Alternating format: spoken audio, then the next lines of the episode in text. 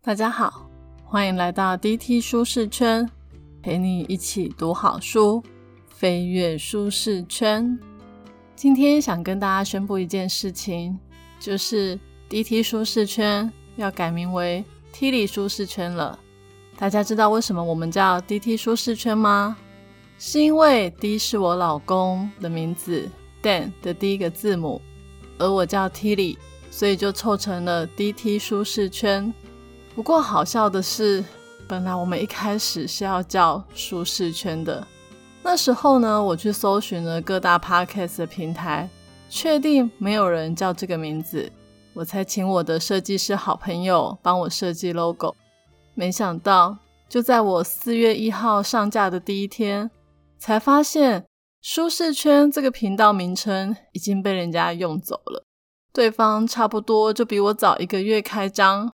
我当时真的是晴天霹雳，logo 都已经做下去了，临时改名也不可能，所以我灵机一动，就把舒适圈改成 DT 舒适圈。可能会有人好奇，为什么我们会想要来说书呢？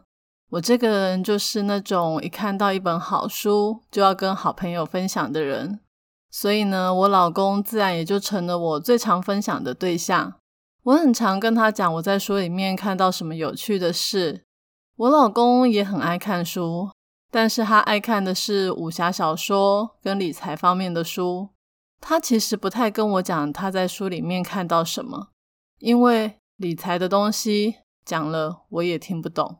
之所以开始经营 Podcast，主要其实是希望让人生多一点乐趣。我记得我在去年有一天跟我老公说。你觉得我来做说书的频道做得起来吗？我老公其实很爱吐槽我，他那一天居然说可以耶！我真的超惊讶的，他很少这么肯定支持我，所以趁着他没有反对，我就认真的做起来了。当初阴错阳差的把频道名称改成 DT 舒适圈，我就想说夫妻一起经营也很好，我们俩看的书其实不太一样。可以讲的书籍类别相对也比较广泛，应该可以满足大部分的人的需要。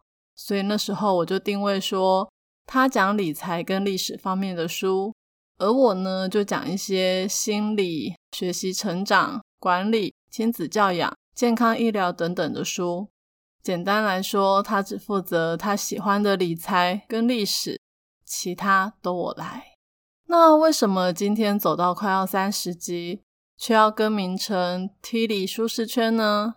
大家不要想太多。我跟我老公没有吵架，也没有离婚，这是我们两个共同讨论后的结论。原因是因为本来我们的规划是我录几集，他也录几集，或者是我们两个一起聊书。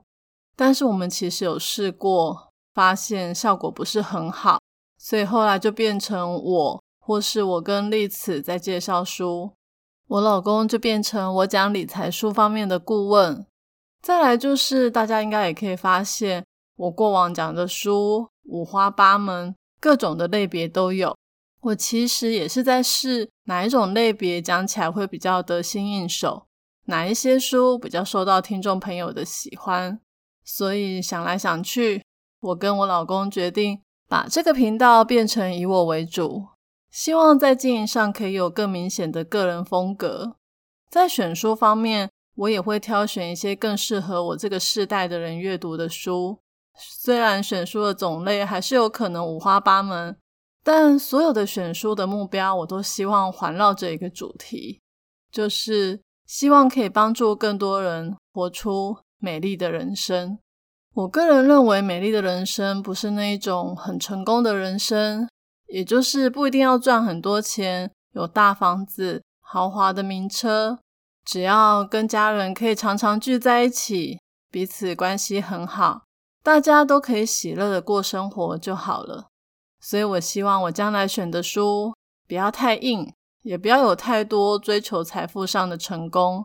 所以什么领导啊、管理学，可能就不太会出现在我的书单里面了。再来就是，我个人其实蛮喜欢新奇的事物。有时候我觉得去了解一些自己不知道的领域，扩充新知，其实蛮有趣的。虽然那些有趣的东西不一定跟生活有非常实际的相关，但是我觉得光是有趣就可以让人家很开心，还可以跟朋友分享新奇的事物。所以选书的时候，我也会特别纳入这类的书籍。像我最近买了一本书，叫做《日本制造幻想浪潮》，就是在讲日本动漫、电玩这些流行文化是怎么兴起的。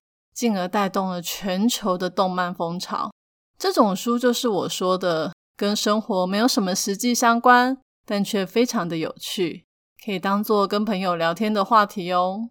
之后呢，为了避免大家老是听我一个人说书会很腻，我除了邀请我女儿丽子偶尔来录一下以外，也会三不五时的邀请我老公 Dan，还有我的好姐妹一起来说书。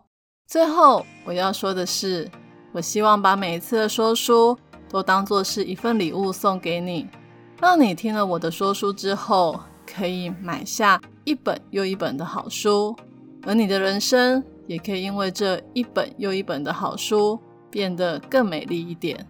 我是 Tilly，DT 舒适圈哦，不对，Tilly 舒适圈，一周一本好书，我们明天见，拜拜。